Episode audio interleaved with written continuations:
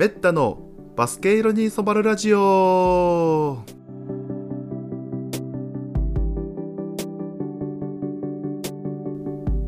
はい。皆さんこんにちはこんばんは。おはようございます。メッタです、えーバスケ色に染まるラジオ、えー第31回目の配信となります、えーこの番組は、えーバスケットボールを愛してやまない私メッタが、えーバスケ魅力を一番とした目線からざっくりとお届けするラジオとなります。はい、えっ、と、今日はね、えー2022年5月17日の夜ですね。はい。ね、あの NBA がね、えーカンファレンスセミファイナルまでね、えーちょうど終わったところで、えー明日から、えーカンファレンスファイナルがね、えー始まるという、えー状況でありますけども、えー前回の収録がね、えー5月1日、まあ、そこからね、まあ、あのゴールデンウィーク後半を、えー挟んで、えーおりまして、まあ、その間ね、あのーまあ、ちょっと能代カップをね、えー見に、えー、能代までね、ちょっと、あの、電車で何時間もかけてね、ちょっと足を運んだり、えーその翌日帰省をね、して、ね、もうぶっ倒れて、ね、あのまあ、なんとかね、田植えをのね、やる日まではね、回復したっていう、ね、なんか結構無茶をね、えー 相変わらず しているんですけども、そしてね、あのーで田植え終わった後ね、まあ、あの翌日くらいにね、えーまた秋田に戻ってきたんですけども、えーまあ、直接帰らずにね、えー仙台を経由して、なんとね、えー B2 プレーオフ、ね、仙台89ナイツのね、試合を見てからあの帰ってきたということで、まあ、その翌日はもう、もぬけの殻みたいな、ね、感じで仕事をしておりましたというね、ゴールデンウィークでした。ということでね、まあ、そのゴールデンウィーク期間中は、もう、全く NBA をね、見る、そんな余裕がちょっとなかったわけですけどもね、ちょっとセミファイナルのね、ちょっと終わり方がすごくね、ちょっと劇的というか、衝撃というかね、そんな感じが、ありましたのでね、まあ、あるね、ちょっと約束事もね、ちょっとありましたので、ね、それのね、あのフラグ回収もしていきつつ、まあ、もちろんね、その NBA プレーオフのね、振り返り、そして、ね、B2 プレーオフ、B1 昇格をね、かけて戦い、ね、こちらもね、非常に死闘になりましたのでね、はい、こちらも、まあ、あのね、語っていきたいと思いますし、もちろんね、B1 もチャンピオンシップがね、始まっておりますので、ね、あのーまあ、準々決勝のね、振り返りをざっくりとやっていきたいと思いますので、えー今回もよろしくお願いします。それでは、えースタートでします。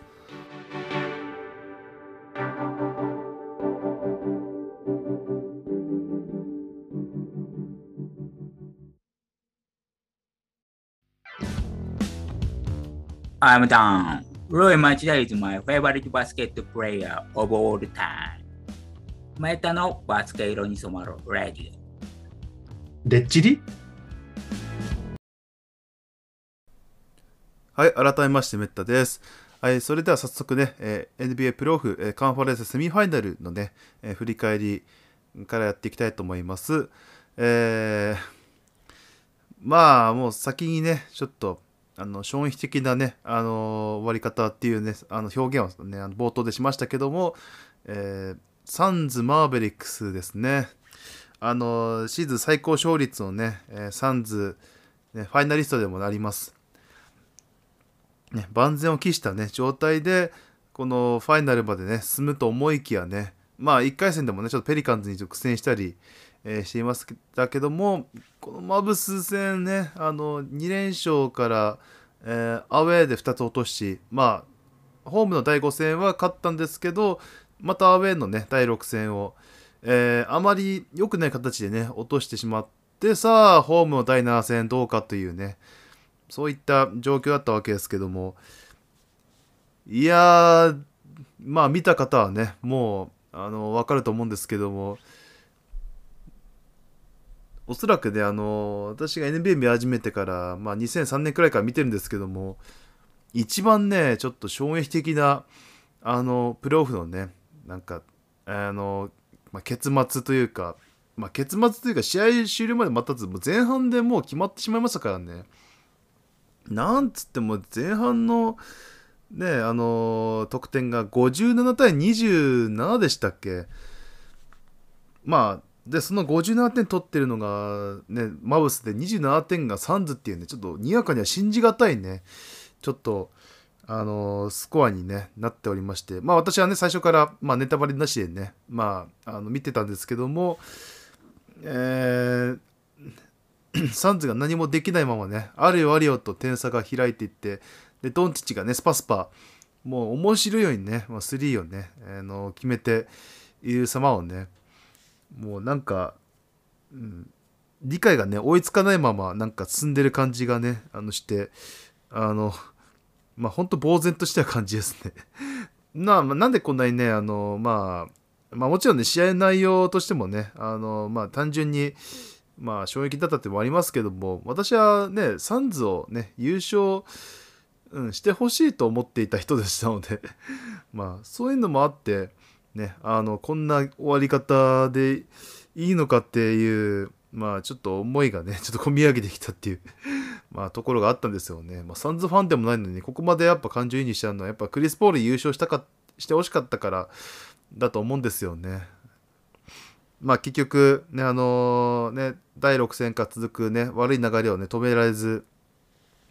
ね、オフェンスがとにかくね、サンズは重たかったですね。まあ、マブスが、もうね、クリス・ポールの例えばピックアンドロールをね、からの展開とか、あの、まあ、あとブッカがね、ボール持った時のね、速い、もうダブルチーム、ね、プレッシャーでもうシュートにすらね、行か行かせてもらえない、そういった、もうパスを出さざるを得ないという、もう徹底した、もうディフェンスをね、敷いて、おまけにね、あの、まあ、クリス・ポールに対しては、まあ、あの、体格差でね、優位な、ね、ドンチッチが、ね、あの、どんどん攻め立てるっていうね、あの、あえてね、このクリス・ポーのところで勝負するっていうところをね、まあ、ちょっと残酷でありますけどね、まあ、キットヘッドコーチもね、まあ、ポイントガードでね、まあ、ポストプレーもね、やってましたし、まあ、ちょっと、まあ、通ずるものがあったのかもしれません。まあ、結果ね、まあ、かなり消耗させられたという、まあ、感じになっていたようですね。まあ、CP3 も物価も封じられるとなると、まあ、8なんですけども、その8もね、あの、まあ、イージーフィニッシュをね、あの、させてもらえず、必ずファールでね、あの止められて、ね、それで流れが作れないっていうね、あの、そこでもアドバンテージ取れないから、あの、ブリッジス、クラウダーのね、まあ、シュートも、あのね、満足に、あの、ノーマークを作ることができなかったっていう、本当に悪循環がね、ずっと続いてたところに、まあ、マブスは、まあ、えー、ベンチのディンウィディとか、ね、あの、ブランソンもそうですけどもね、もうこの3人のね、やっぱりあのガードが、まあ、代わる代わるね、得点をしまくって、全く止められなかったですね、逆にそっちは。ね、三者三様のね、あの攻め方で、あのもうどうしようもなかった感じですね。しかもね、まあ、あのセンターをね、あの外して、ゴール下をね、あのガランキーする、あのスペーシングバスケをね、あのスロベニア代表みたいなね、のを使っていまいますから、ね、あの、無限にヘルプもね、できないっていうね、あの、アウトサイド陣がね、あの、マキシ・クリーバー、フィニー・スミスとかね、あとネジ・ボロックとか空いてしまいますからね。これ結構やっぱ、まあ、スロベニアがね、今回、あの、まあ、4位でしたっけか、オリンピック。ね、あのかなり躍進をね、えー、初出場ながらね、していましたけども、やっぱあのスタイルはね、この現代バスケにおいてはかなり有効なんだなっていうふうに思いましたね。なんといってもね、その、まあ、ファーストラウンドもそうでしたけど、ジャズがね、あの、ちょっと、やはりね、あの、ゴベアを、えー、釣り出されて、ね、あドンチッチが料理しやとかね、そういう、まあ、のをね、えー、まあ、見ていたわけですけど、エイトも同じようにね、料理されてしまいましたからね、最後は。まあ、これはちょっと、うん、ここまでかっていうのはちょっと予想外でしたけど、まあ、ダラスはね、こういうの波乗ると本当に強いチームだとは思いますし、まあ、それがね、まあ、この最終盤で、ね、あの試合数をこなしていくうちに、まあ、アジャストね、サンズ側からしたらされてしまったという、そういったところで、しかもね、クリス・ポールがちょっと怪我してたんじゃねえか説が、あのなんか出てるみたいで、ね、本人はちょっとノーコメントをね、今のところしてるみたいですけど、まあ、物価もね、そういえばハムストリングから復帰明けでしたからね。まあ、あの、出れる選手はね、あの、まあ、このプレーオフに向けて揃ってたとはいえ、まあ、万全かと言われたらちょっとそうじゃなかったかもしれません。まあ、怪我はいずれにしても怖いですしね、あの勢いをね、やっぱ、まあ、っていうのは本当怖いですね。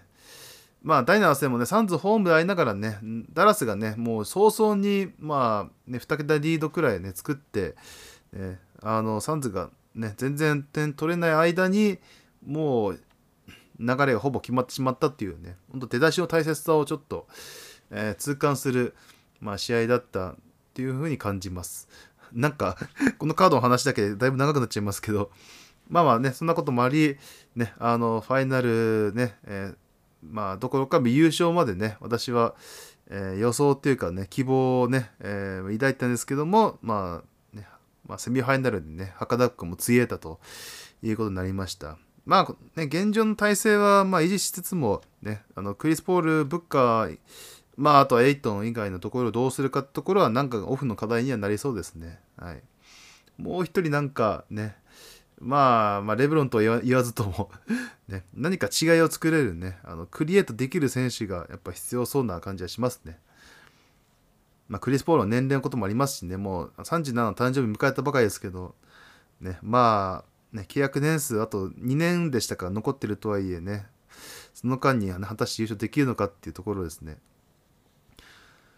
さてね、このダラスの相手はね、ウォリアーズがグリズリーズかってところですけども、えーまあ、ウォリアーズがね、えー最終的には4勝2敗で勝ち上がりました。えーこのシリーズはちょっと前半が荒れてしまったのでね、まあ、個人的にはちょっと残念だったんですけども、まあ、ちょうどね、あの、ゴールデンウィークで見れていない時期だったので、まあ、まあ、あんまりね、あの、まあ、ああゲリ・ペント2世怪我したのかとかね、あまあそういった、まあ、ああ退場したのか、まあ、で、今度ジャー、ジャーモラント怪我しちゃったのかっていうのがね、今、どんどん、ね、情報が入ってきて、うん、ちょっとね、まあ、個人的には少し微妙な気持ちになってしまったんですけども、まあ、これもね、まあ、試合の流れの中でね、まあ、起こりうることではあって、まあ、感情的にもね、そうだし、ね、あの、結構激しかったですからね、第一戦。第一戦だけなんか見れてたから、あの、第一戦第6戦を見れたんですよ。はい。その2試合はね、結構、あの、すごくね、熱く、まあ、いい感じで熱くね、あの、冷静になんか盛り上がった感じがしたんですけども、まあ、といっても第一戦どれで退場しますけどね。はい。まあそういうこともね、まあ、結局第4戦でジャーモラントを失ったクリーズリーズが、まあ、第5戦は勝ったけどまあね2勝3敗迎えた第6戦は最後の最後にねちょっと力尽きたというね。まあもともとジャーモラント抜きでもねクリーズリーズは非常にねあのベインとかをね中心に非常に、ね、高いねまあチーム力を発揮して、ね、勝ち続けてたわけですけどもここでね、最後はウォリアーズのね、あの、カリー、トンプソン、スプラッシュブラザーズに、あの、ルーニーのね、22リバウンドでしたか。もうそれが効きましたね。ね、あの、アダムスもね、グリズリーズは出してたりしてたんですけども、なかなかね、リバウンドが、あの、取れずに、ね、それでセカンドチャンス、サードチャンスでね、あの、まあ、最後はカリー、クレイのスプラッシュみたいな、そういった流れがね、できてしまったのは、ちょっと痛かったですね。ということで、ウォリアーズがね、あのーまあ、2019年のファイナル以来のね、えー再びこの、えーカンファレンスファイナルに戻ってきたっていうことで、ね、あのーまあ一回ね、カリーが怪我したり、ね、まあクレイも、まあ2年間ね、ちょっとリハビリ、ね、2回大怪我してね、ちょっと戻ってくるの時間かかりましたけど、で、あの、新たはね、まあ、あの、優秀なね、あの、ロールプレイヤーをね、えーだったり、まあ、プールみたいなね、ライジングスターみたいなね、ところも、ね、あの、揃えながらね、また、あの王朝期とはね、また違う、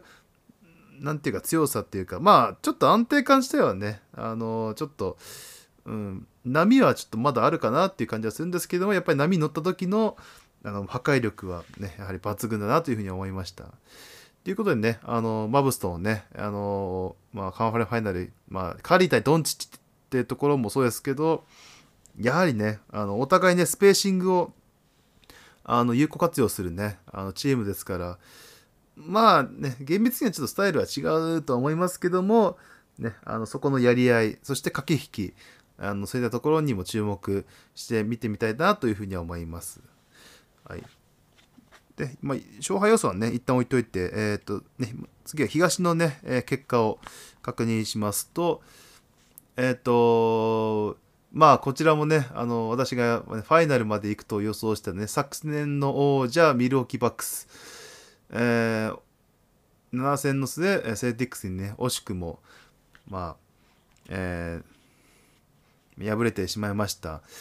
まあ、このシリーズはね、ちょっと、あのー、アウェーで勝つチームが非常に多くてですね、えっと、まあ、結局、まあ、えー、アウェーで4勝3敗ってところか。あの、あ、ちょっとなんか計算がおかしいんだ。まあまあ、4回ア4し、7試合のうち4試合がアウェーのチームが勝ったっていうね、そんなシリーズになりましたけども、あのー、まあ、だからまあね、あのホームアウェイ関係なくね、波に乗ったね、あのチームがそのまま勝つという、そういったことがありました。まあゲーム5はね、ちょっとボストンホームでね、バックスが2桁ビハインドからね、最後追い上げて逆転して、最後はホリデーのね、あのー、まあ、もう神ディフェンスで、ね、あの勝利をね、もぎ取って王手をかけたっていうね、あのそういった流れだったんですけども、第6戦ね、テイタムに爆発を許して、まあ、ちょっとね、この辺からね、ヤニスにかなりね、あの負担が出てきたなっていう感じが、えー、してたんですけども、ちょどうしてもミドルトンがね、あの怪我で出れないっていうところでね、ホリデー、ヤニスに攻撃がね、偏るっていうところで、ヤニスもかなりね、疲労をためながら、ね、あの休むね、あの間もなく、もうベンチ下げられなかったって感じでしたね、なんていうか。まあ、一方、セルティックスはね、まあ、テイタムとかがね、もうファールトラブルになるね、試合もそこそこあったんですけども、あの、スマートだったり、ジェレン・ブランだったり、ね、あとはね、ホーフォードが第4戦でしたかね、で、大活躍して、ね、ヤニス上からポスターダンク決めたりとかね、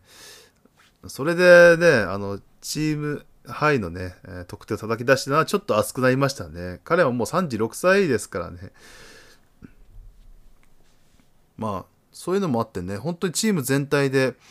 あのまあ勝ち取ったあのこのシリーズ勝利なのかなというふうには思います。ね、最後の第7戦なんかあのグラント・ウィリアムスがね結構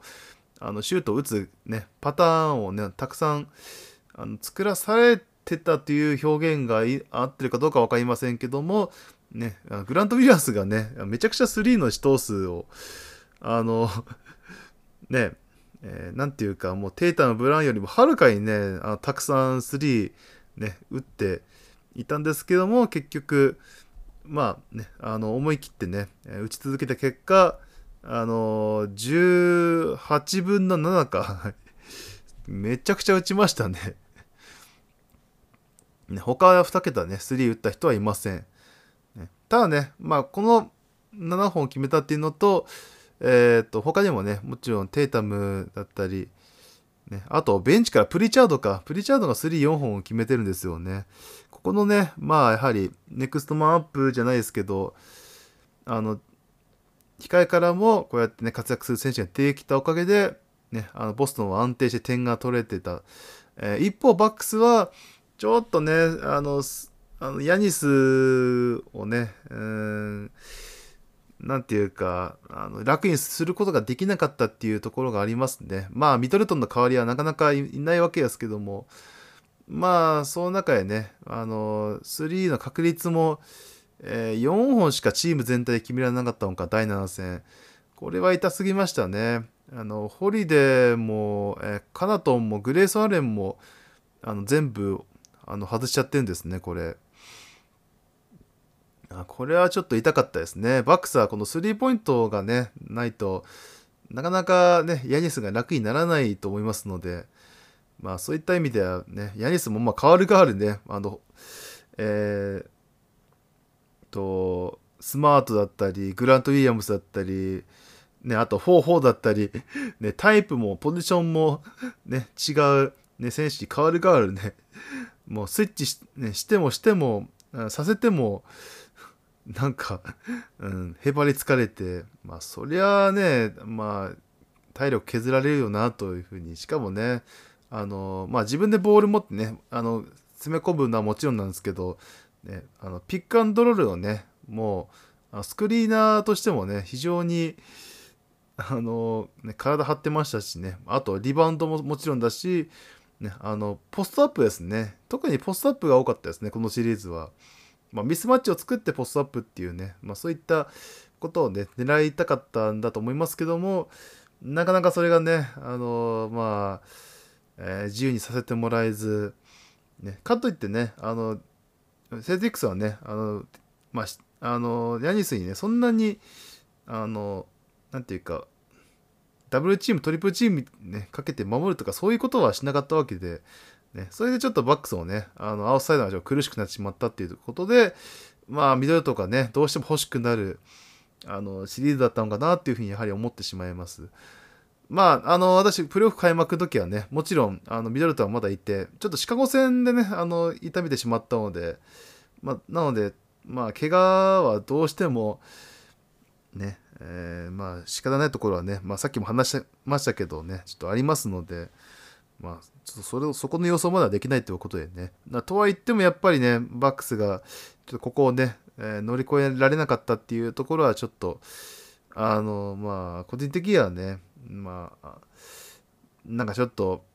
うん、悔しいかなっていうふうには、ファンではないんだけど、なんかそういう思なんか気持ちになりましたね。はい。まあ、ボストンはね、あの、まあ、ファーストラウンドの熱戦もそうですしね、あの非常に今、波に乗ってると思いますので、ね、あの、まあ、ね、試合数はね、あのこのバック戦かかりましたけど、ね、あの、まあ、いい流れでね、えー、カンファレファイナルいけるんじゃないかなというふうに思いました。えー、で、あの、まあ、サンズのバックスもね、セミファイナルでね、あの負けたっていうことで、私はちょっと、あのね、プロ開幕前に言ってたね、えっ、ー、と、サンズのバックスのファイナルでサンズ優勝みたいなね、えー、壮大なフラグを立てておりましたので、えー、ちょっと今ね、あの腹筋があのズキズキしてるんですけどあの罰ゲームをねあのしっかりとやりましたのでそちらは別途 YouTube であの公開を、えー、します、はい、お楽しみにしなくてもいいですけどね、はい、ただのあのド M じゃねえかって感じなんでね。やってることが。はい。まあともかくね、はい。えー、もう一つのカードの、ね、話をしましょう。えー、ヒートと、えー、セブンティシクサーズでしたけども、あの、ね、エンビードがね、第3戦から、えー、復帰を、えー、しまして、とは言ってもね、やっぱり、あのまあ、目の周りね、ちょっと、まあ、骨折とかだったので、あのフェイスガードをね、まあ、真っ黒のフェイスガードで、まあ、すごい怖かったですけど まあ、あの最初2戦はね、ヒートがね、え勝って、えフィリーホームの第3戦、第4戦はエンビード持ってきたね、まあ、ブーストもあって、ハーデンもね、第4戦活躍してね、タイに戻したんですけども、第5戦、第6戦はね、ちょっと、あのー、シクサーと沈黙してしまいましたね。まあ、そんだけヒートディフェンスがね、すごかったってことにもなるんですけども、あのー、ラウリーがね、ヒートは引き続きちょっと欠場、ね、していたんですけども、ちょっとね、えー、このディフェンスどうやって破るんだろうっていうのがちょっとなんか想像がつかないですね、今のところは。でオフェンス面ではね、もうレギュラーシーズンおとなしかったジミー・バトラーがね、もうめっちゃ引っ張ってますし、えー、本当になんか、なんて言うでしょう、えー、皮をかぶってなのんじゃないかっていうくらいですねさて、えー、まあその中でね、えー、まあ、ラウリーいない中で、えーと、ストゥルース、ヴィンセントってね、このクローニング組のところがね、あのどうしてもね、ちょっとディフェンス力に難のあるヒーローだったり、ダンカンのビーストのね、ところを埋めるようにね、もう大活躍をしてね、まあ、まあ、インサイドにはアデバイアが待ち構えているだけじゃなくてね、あのしっかりとあのエンビードに対してもそうだし、まあ、ハーデンのね、あヘルプディフェンスとかでもね、非常に活躍しておりましたね。ただまあ第6戦はちょっとね、あのね、後半もうシクサーズのホームが本当お通夜になってたので、ちょっとなんか、うん、まあもちろんね、フィリーのファンは厳しいこと言うべですけども、ね、ちょっと見切りが早すぎるなっていうふうにもちょっと感じましたね。まあ、容赦なくブーイングするのが、まあ、愛なのかもしれないですけどもね。はい。俺だったらちょっとね、あの、まあ、激励したいなっていうふうな気がしますね。はい。まあ、そういうことでね、えー、結局、まあ、4勝2敗でヒート勝ち抜けということになりました。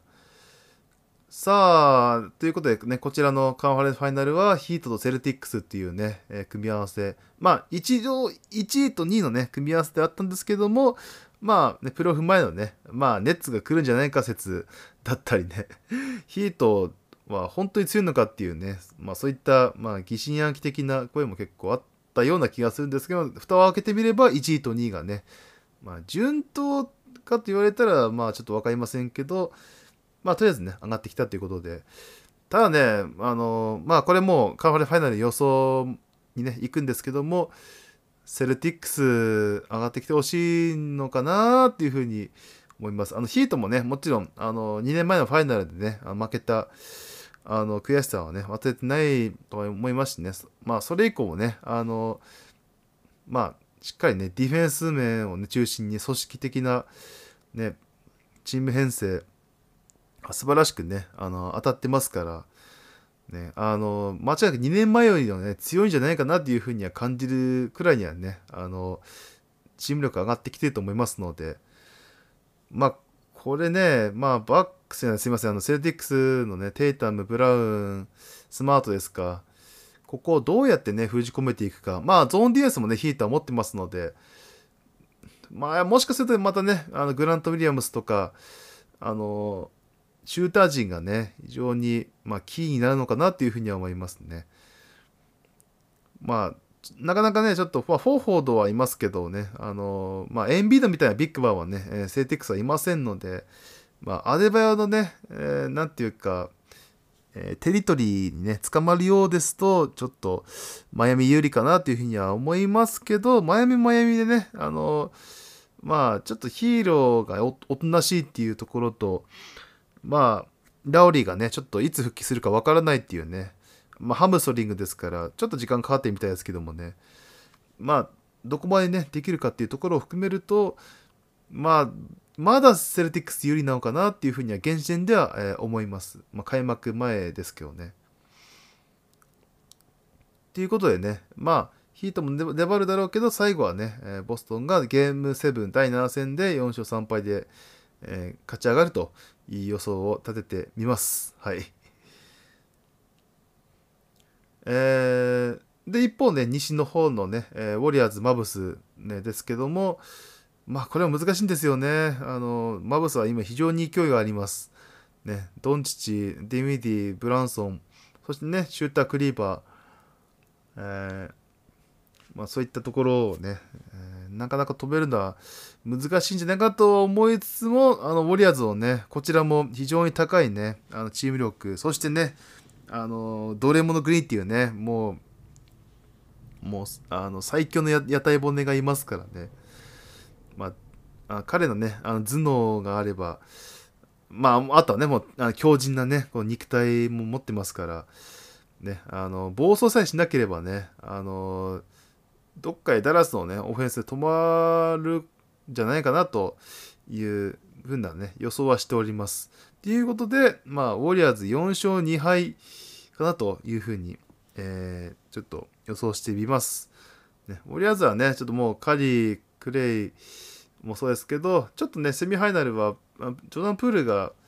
あまり目立ってなかったような気もね、しますので、まあ、そこが少しキーマンになるかなっていうような、え感じはしております。まあ、もちろんウィギンスとかね、あの、他にもね、タレントは、まあ、いるわけで、ゲイリー・ペット2世はね、ちょっと怪我でいなく、まあ、書いてね、しまっていますけども、ま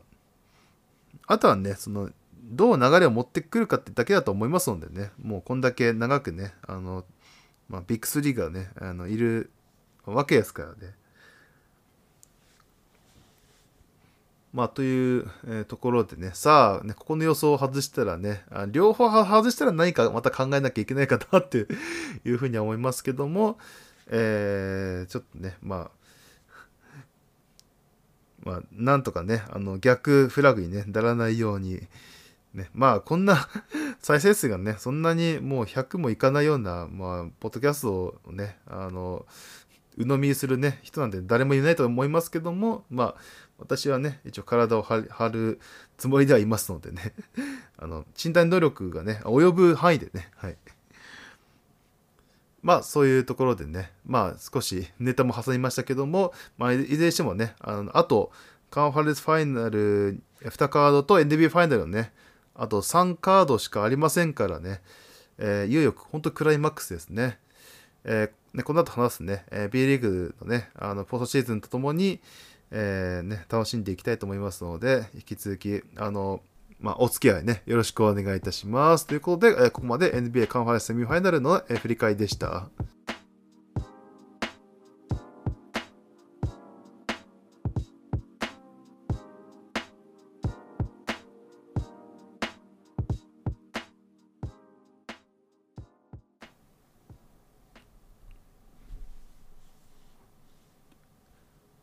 はい。それでは続きまして、えー、B2 プレオフですね。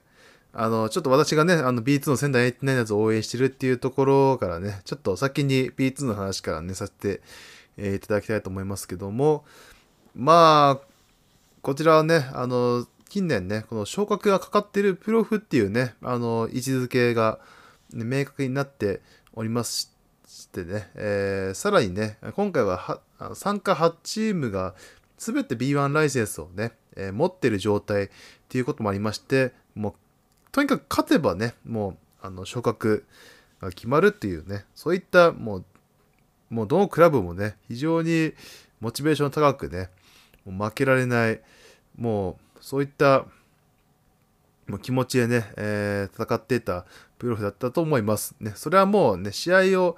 えー、もう映像越しでもね、見ればもう一目でもうわかる、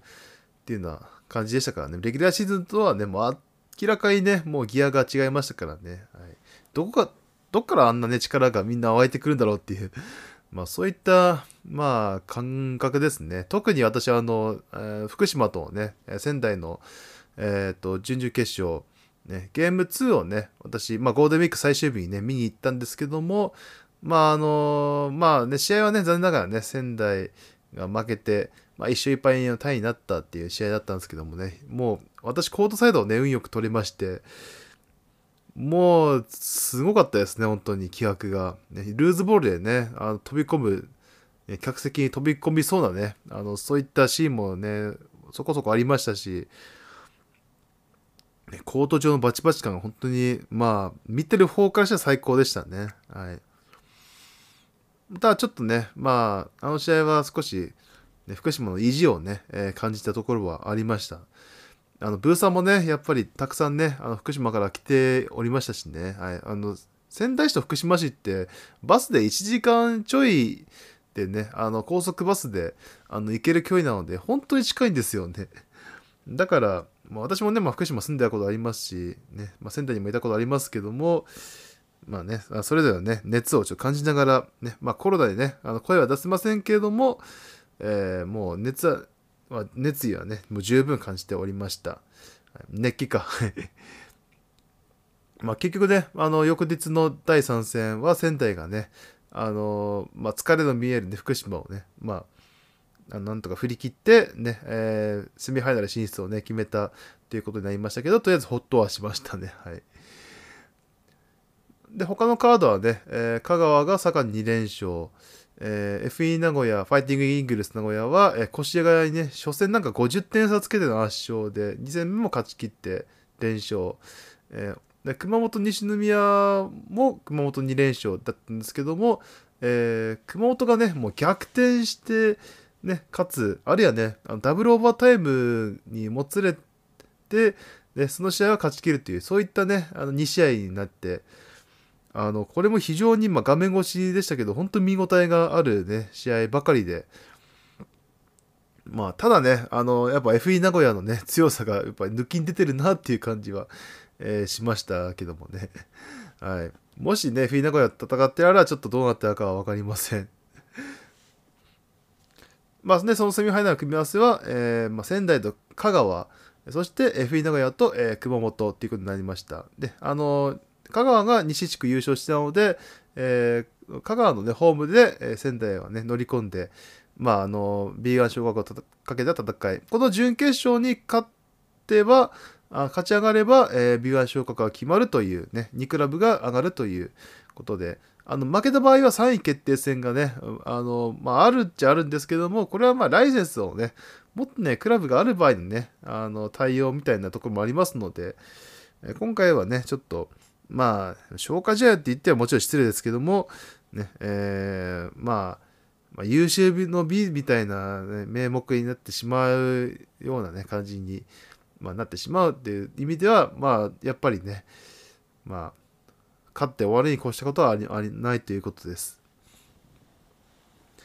まあ、このセミファイナルね、仙台は苦戦しましたね。香川、第一戦はね、あのまあ、渡辺裕太がね、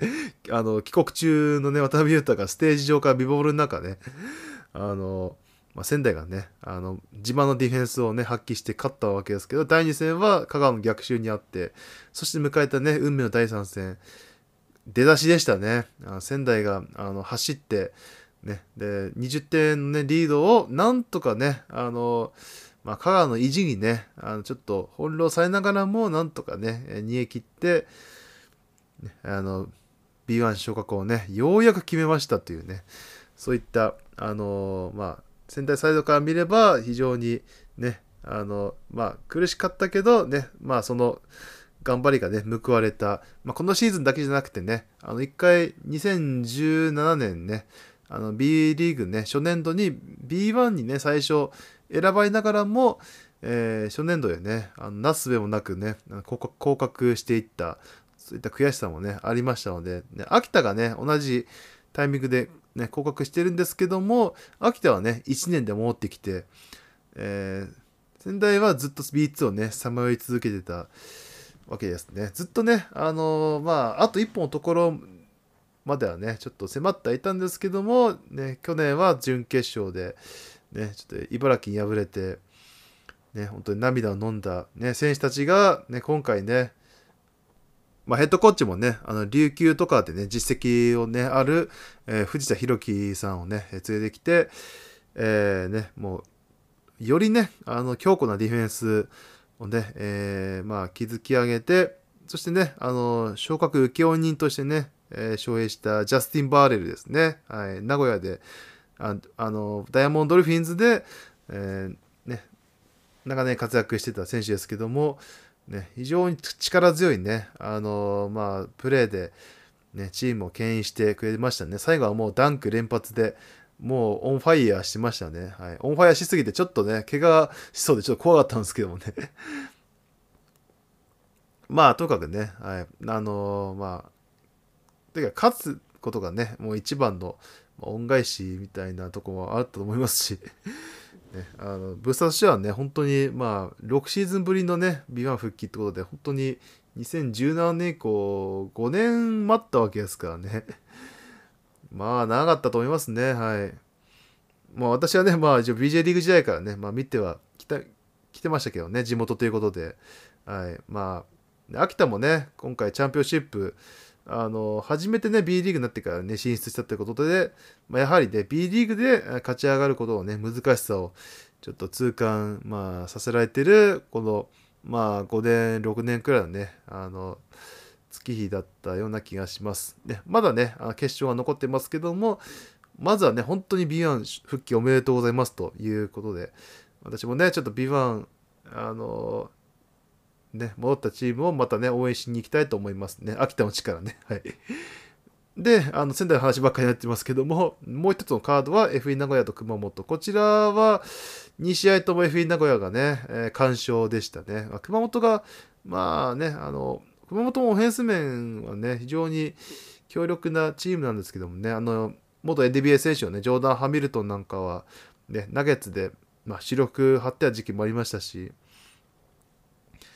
あの LJ ピークもね、去年宇都宮でね、あのまあ、ファイナル経験しますからね。あのあとね、日本人の木田孝明とか、ね、っていうね、シューターも、ね、成長してたりとか、ただ FE 名古屋がね、あの、帰化選手で日本代表ね、ルーク・エヴァンスを筆頭に、ねこちらもタレント揃いで、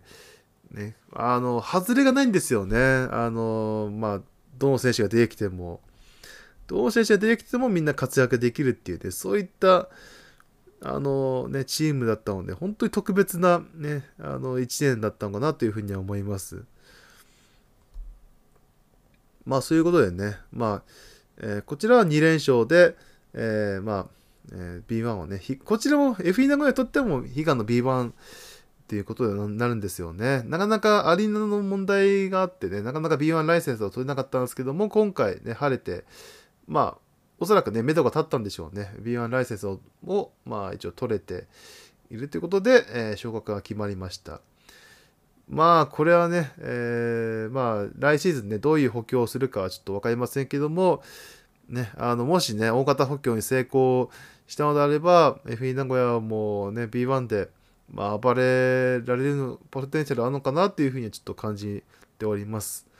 ね、まあ、どうなるかまだ全然分かりませんけどもね、まだ決勝も残ってますし。いやー、正直、えー、FE 名古屋勝てるね、ちょビジョンが、ちょっとまだ分かんないんですけどもね。まあ、ともかくね、まだ試合はね、あの、2ないし3試合はね、あるわけですから、ね、あの最後までね、あの、まあ、もちろん NBA とね、とか B1 と、えーまあ、並行しながらなりますけど、見届ければなというふうには思います。はい、そしてね、では、えー B1 の方行きますか。えーチャンピオンシップ。えーこちらはね、あのーちょっと、まあ、順当だったなって思うのは、琉球と川崎ですかね。はい。いずれもホームアドバンテージを持ってて、あのーしっかりと2連勝して、ちょっとね、あの、え秋田も、え名古屋ダイヤモンドドルフィンズもちょっと怪我人がね、抱えてたりとか、ねちょっと万全でなかったっていうのは条件もありましたけどもね。まあね、あの、しっかりとね、あの、勝ち切ったなっていうような、え2連勝だったと思います。えー一方でね、えーまず、アルバルク東京とね、島根。こちらね、島根がね、アドバンテージをね、ホームアドバンテージを持ってまして、アルバルクが乗り込むというね、島根に乗り込むっていうね、形だったんですけども、こちらもね、あの見事なね、あの、ホーム、ね、の雰囲気をね、島根の、あの、ホームがね、作っておりまして、真っ青でしたね、会場。はい。ね、プロモーションがね、うまくいいったなと思いますけどもね、SNS でちらっと見ましたけど、ね、あの、本当素晴らしい空間をね、えー作り上げていると思います。あの場所にいたらね、あの、本当に、ね、あの、声が出せない状況でありながらね、あの、もう圧倒されたのかなっていう風なあの感じがいたしますね。まあ、その中でね、第1戦は島根完勝。第2戦は、ね、アルバルクが、ね、えーしっかり立て直して、迎えた第3戦、えーこちらも島根のスタートダッシュでね、あの流れ作りましたよね。1回はね、アルバルクに逆転まで持ってかれるんですけど、そこからさ、ね、えー後半もう1回波が来ますね。ね、リードトラビスの3連続スリーがね、まあやっぱり一番効いたと思いますけども、ね、あの、ね、元アルバルクのね、アルバルクがその移籍した安藤誠也、そしてね、まあ、三河から移籍の金丸康介ね、そしてオーストラリア代表ニック・ケイ、もうこの3人がね、もうシーズン前から私もこのラジオで、ね、何回も、名前挙げてましたけども、ね、あの実力通りをね、えーまあ、なんて言うんでしょう、その結果をコートにね、残したのかなというふうには思います。ね、特に安藤ですね。まあ、ね、ボールをね、あの、たくさん持ってたっていうのもありますけども、ね、その分ね、あの、まあ、シュートをね、たくさん打ってね、あ外しまくったらね、ちょっとあダメですけども、しっかりとね、確率を、あの大事なところでね、しっかり決めてたっていうところは、まさすがね、あの経験豊富、ね、もともと得点能力もね、ある選手ですから、まあ、そこはね、しっかり発揮されたのかなというふうには思います。もちろんね、本も力もね、たくさん、えーまあそういったも大きかった大きかったと思いますけどもね。はいで一方、アルバルクはね、ちょっとロシターが、あの、シリーズっていうか、あすいません、シシーズン終盤に、ちょっと怪我をしてね、ちょっと戻ってこれなかったっていうところもあって、ね、そこのアドバンテージをちょっと、まあ、ロシターね、もう、あの、帰化選手ですから、ね、ちょっとアドバンテージを生かしきれなかったところも、ね、あって、ちょっとまあ、不発、まあ、不本意なね、ちょっとシーズン終わり方になってしまったのかなっていうふうには、と思いましたね。まあ、あの、吉井弘隆のね、あの、まあ、活躍とかね、分かり材料もまあありましたけども、チーム全体としてね、ちょっと、うんと、まあ、アドバンテージをね、あの、長時間保てなかったっていう、そういった、まあ、ピックアンドロールがね、あの、まあ、なんていうんでしょうね、ピックアンドロール、まあ、ね、非常に、まあね、ずっと、あのルカ・パビチパビチビッチコーチがね、来てからずっとピットピックアンドロール中心のオフェンスですけども、ね、あの、まあ、そういったところがね、より洗練されていくのもね、まあ、ちょっと研究されてきてるのかなっていう感じもまあしますけども、ね、まあまあね、タレントがね、揃ってる限りはね、アルバークはまあ、強豪であり続けると思いますのでね、まあ来シーズンまた怖いのかなっていうふうには思います。はい。さあ、そして最後ね、あの、東地区優勝をね、あの、レギュラーシーズン最終戦で決めた千葉と、えー、ね、えー宇都宮ワイルドカードですよ。ワイルドカードなんですけども、ね、昨年のファイナルもね、経験してるっていうか、まあ、この2、ね、この2チームのね、ファイナルだったわけですけど、宇都宮も、まあ、ワイドカードと言いながらも、あの、勝率的にはね、非常に高かったんですよね、今シーズン。えっ、と、千葉がね、ちょっとコロナで、ね、中止試合がたくさん出てしまって、35勝10敗、えーで、宇都宮が40勝16敗っていうね、まあ、試合数はね、もう宇都宮の方が非常に多くて、千葉は45試合しかできなかったって、60試合中。まあ、宇都宮は56試合ですから、結構ね、試合数に差があったんですよね。まあ、あの、まあ、試合数が違う場合はね、あの勝率で決まるっていうね、あのリーグのレギュレーションではありますからね、あの、もちろんね、あの10敗しかしていない千葉がね、あのまあ、優勝っていうのはね、あのもちろん、それはね、結果を出してるっていうことでもありますけども、あの、ちょっと完成しきれなかったのかなっていうようなのがね、ホームアドバンテージをね、生かしきれなかったっていうところもあったと思います。まあ、宇都宮のね、やっぱりファンが、あの、まあ、船橋にね、退去して押し寄せたっていうのもまあありますけどもね、これがまあ関東圏のね、同士のね、戦いのちょっとまあ醍醐味でもまあありますね。はい。醍醐味でありちょっと怖いところですね。まあその中でね、ちょっと、まあ千葉がちょっと、やっぱり富樫にね、鉄点マークがやはり、あの、サンズのブッカーがちょっと、ね、鉄点マークあったような、まあそういったのとなんか重なる感じがしましたね。はい。まあそういったのもあって、なかなかチームとして流れをね、あの、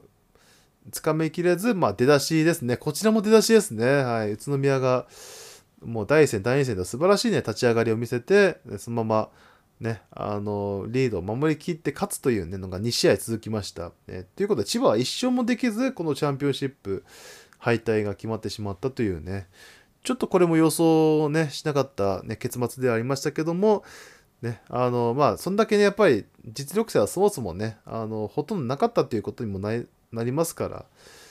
いや、これね、本当にこのチャンピオンシップセミファイナルね、えー川崎、宇都宮、まあ、ホームは川崎ですけど、こちらもね、関東同士ですからね、まあ、どれだけホーム雰囲気を川崎が作れるか、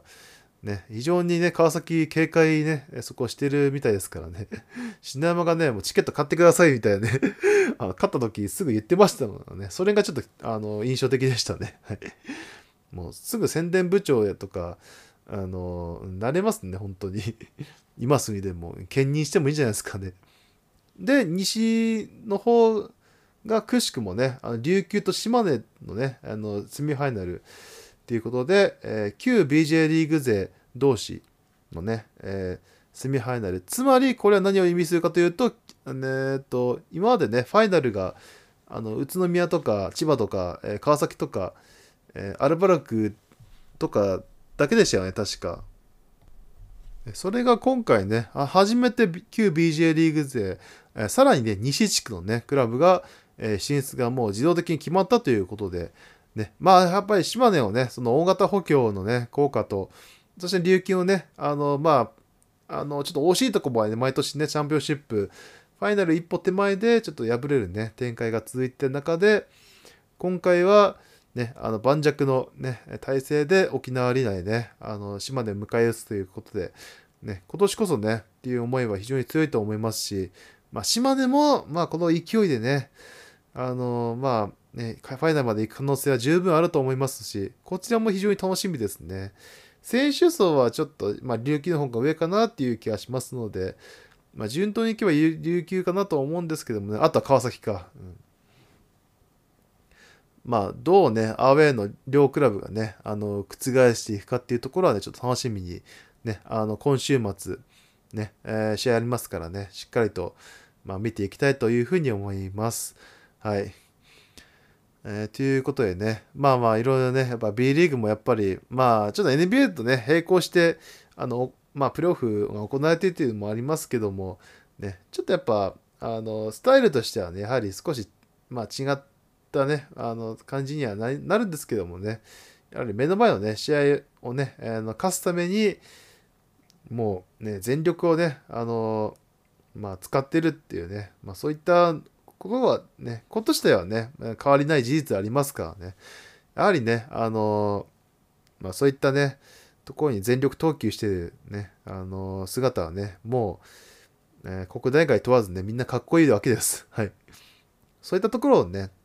あの、まあ、普段 NBA しか見てない、あるいはね、ちょっと B リーグにかかりっきりみたいな人は、ね、あたまにはちょっと違うカテゴリーをね、見るのも、一つのね、あの見聞を広めたり、で、あの、まあ、新たなね、違う刺激をね、あの得たりとか、そういうこともあると思いますので、時間の許す限りではありますけども、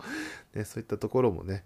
ぜひ、まあ、試合数もね、まあ、減ってきましたしね、あの、いろいろはしごするのも悪くないと思います。えーしかもね、今、WNB もね、町田、ね、るいちゃんもね、あの、まあ、スタメンで、ね、今活躍しているところですからね、非常に忙しいわけですね、相変わらず。ね、あの、ぜひともね、あの、まあ、バスケシーズンはね、あもう、あの、ファイナル、NBA ファイナルもね、6月までではありますけども、ね、一旦、ね、えー、まあ、そこまでね、走り抜けてえー、私はね、行きたいと思いますし、皆さんもね、あのぜひとも何かあの感想とかね、あのもらえればあの非常にありがたいかなというふうには思いますので、えー、ね、ぜひ、ね、あの一緒にまた追いかけていきましょう。ね、最後まで追いかけていきましょう。はい。ではね、そんな呼びかけもしつつ、えー、ね、B リーグのね、えー、ポストシーズンここまでの、え、振り返りでした。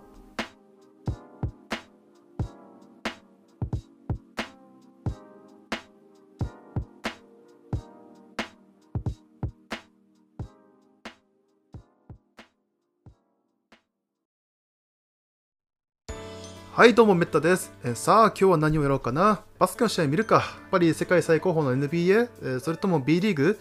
いやもう自分でバスケやっちゃうか。ああでもあのゲームもやりたいしこのゲームもストーリー務めたいんだよな。それにいい天気だからカメラを持ってふらっと写真や動画撮りに出かけたい。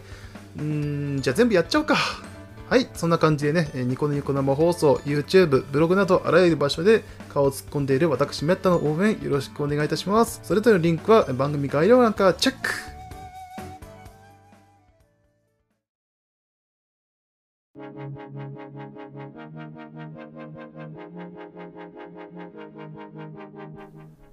はい、ということで、えー、ここまでお届けしてまいりました、バスケロイスマラジオ、えー、第31回目の配信、えー、そろそろお別れの時間となりましたが、えー、今回はいかがでしたでしょうか？